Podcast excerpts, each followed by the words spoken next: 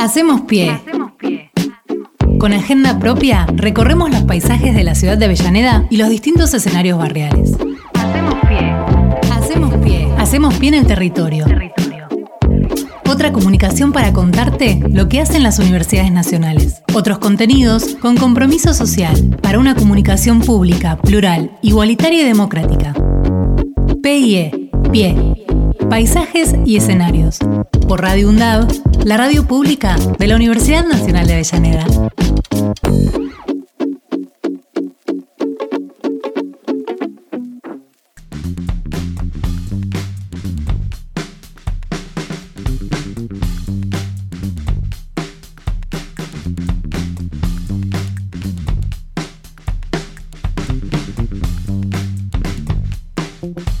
Axel, este, levantamos de página 12 una nota que habla sobre la energía con olas de mar, ¿eh? en qué consiste el trabajo de los científicos argentinos, se impulsó este, en las últimas décadas y será clave para descarbonizar la matriz energética. Claro. Para hablar sobre este tema, Sí. estamos en comunicación con Facundo Mosquera, que es ingeniero en electrónica de la Universidad Nacional de La Plata. Facundo, buen día, ¿cómo le va? Hola, ¿qué tal? ¿Cómo están? Muy bien, mi nombre es Fernando Pearson, estoy con Axel Govetnik y bueno, este, imposible no, no tener curiosidad y querer saber un poco más acerca de esta posibilidad de hacer energía con las olas. ¿Qué es lo primero que deberíamos saber?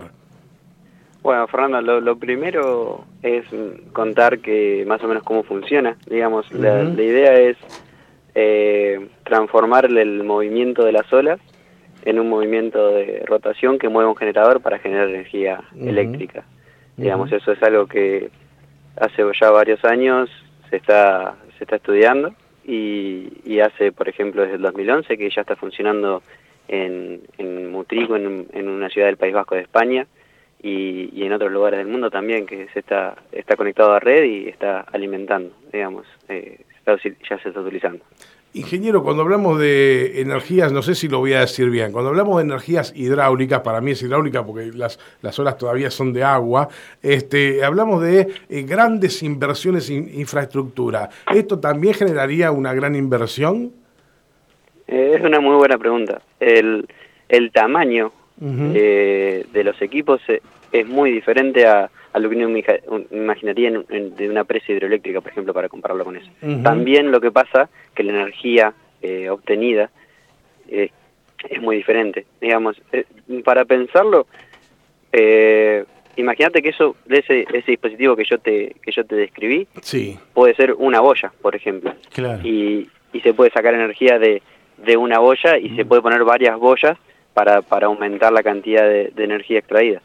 Entonces, la, la inversión inicial es muy diferente, pero también hoy en día la energía que se extrae es diferente.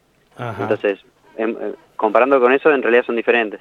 claro. Se podría más comparar con un panel solar, por ejemplo, en el sentido de también el panel solar hoy en día está es eh, tiene un costo menor que, el- que, que la energía motriz por, por el desarrollo que tiene, pero pero pondría, podría pensarse a- de esa manera, como que un equipo de estos genera eh, una, una energía similar a un panel y varios equipos eh, puestos como en una granja podría generar una potencia o una energía mayor. Claro. Facundo, buen día. Mi nombre es Axel Govetnik. Eh, la matriz este, energética que utilizamos, obviamente, a través de los combustibles, de los fósiles, ¿no? Eh, y que tiene que ver de alguna manera con lo que está pasando en- a nivel mundial eh, sobre el calentamiento global. Y hablamos de inversión fundamentalmente, porque una de las primeras cuestiones que se plantean es cómo se invierte para poder cambiar esta matriz energética. ¿Cuál es la- la- el posicionamiento que tiene el trabajar con eh, energía con olas de mar que con respecto a el combustible? Por ejemplo, el petróleo. ¿Cuál es la diferencia, digamos, en, maneras de, costo y de, infraestructura? Vos recién decías que, obviamente, trabajando con una pequeña boya podemos poner varias y crear más energía. ¿Esto en el petróleo es lo mismo o se diferencia? Em, la idea, mira, para, para llevarlo a, a una comparación, Sí. eh, nosotros estamos hablando de generar energía, siempre, yo siempre estoy hablando de generar energía eh, eléctrica eh, para alimentar eh, hogares, industrias. Sí. Y, y eso con, comparándolo, en realidad las usinas de generación que utilizan gas en general, las, las, que son centrales termoeléctricas utilizan, utilizan en general gas, entonces eso es mucho más económico también, pero la idea en un futuro dejar de depender del petróleo también. Entonces, el, el avance y el estudio que nosotros estamos haciendo tiene que ver con diversificar la matriz energética, pensando también que en un futuro vamos a vamos a estar trabajando con la mayoría de, energías renovables, utilizando y aprovechando los recursos eh, que tenemos disponibles, como el viento, el sol, inclusive los ríos. Eh, entonces, en ese sentido, la undimotriz tiene la ventaja de, poder eh, combinarse muy bien con el sol y con el, y con el viento, porque uno, bueno, las olas son generadas por el viento y uno en la costa puede estar eh, viendo que hay olas sin que haya viento soplando, porque las olas tienen la posibilidad de viajar mucha distancia, perdiendo poca energía, entonces se puede combinar muy bien en un esquema donde, donde eh, ya estamos pensando en algo completamente renovado. Para aclarar, eh, Esto, esto está recién empezando y requiere bastante desarrollo para llegar a un nivel competitivo contra el petróleo, digamos. Creo que tu pregunta iba por ahí. Facundo, además está la cuestión de que, como vos decías, que es una, una energía que no, no es contaminante su generación. Eso, eso no tiene precio si lo vamos a, poner en, en, cuestiones de costos, ¿no? Cuando menos contaminante sea, mejor para todo el planeta. Ahora, disculpame vos la... este ignorancia, pero ¿cómo, cómo transportás esa energía que genera una, una ola a, un lugar donde se pueda acumular esa corriente o, después ser utilizada o distribuida? ¿Cómo sigue el transporte energético desde el mar hacia la utilización? Bueno, eh, eso, eso es una buena pregunta también porque mm, en general en, los pasos en los, en los que uno va desarrollando esto, arranca poniendo los equipos en la costa, y, y de esa manera uno ya tiene resuelta la parte del, cableado, digamos. Uno, una vez que uno genera la electricidad, igual que se genera, por ejemplo, con, con los generadores eólicos, eso, eso después se transporta igual, porque la energía, eh, una vez que la generamos girando ese, ese generador, eh, ya, está, ya, es, ya es energía eléctrica aprovechable y se puede transportar. De Pero, hecho, Facundo, Perdóname que te corte, perdóname que te corte. Yo, sin saber nada del tema, entiendo que vos la energía que generas en un molino la podés transportar o en una presa porque es como que está en el continente. Yo quiero imaginarme cómo transportás algo que está plantado en el mar para adentro.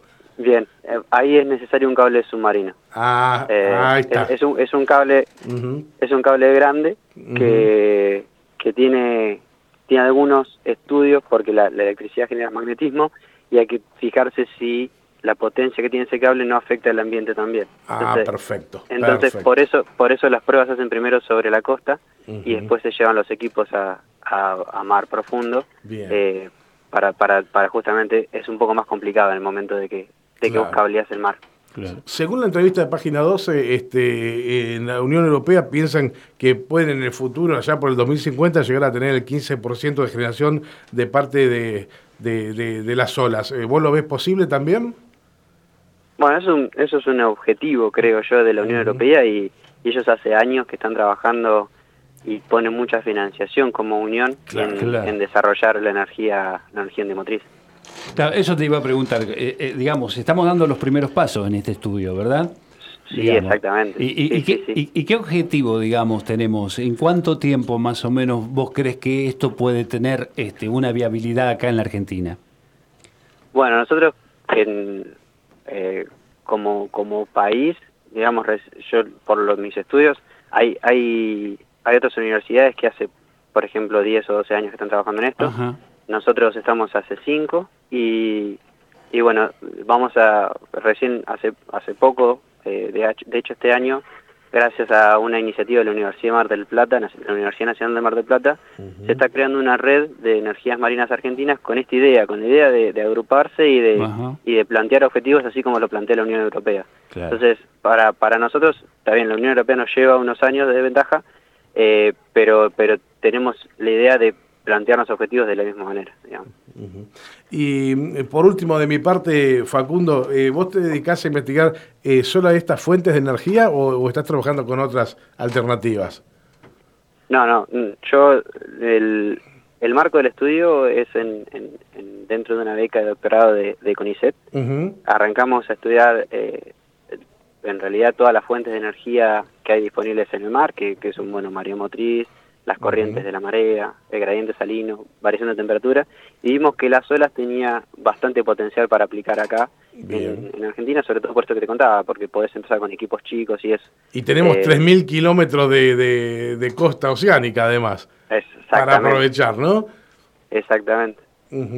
Bueno, este Facundo Mosquera, no sé si Axel te quedó algo pendiente. No, no, eh, la verdad que es muy interesante todo esto y ojalá esto pueda modificar y transformar lo que es la matriz energética rápidamente, ¿no? Para, para justamente para pensar eh, en lo que tiene que ver con el problema ambiental que estamos teniendo en todo el planeta. Éxitos entonces, Facundo, con tu investigación.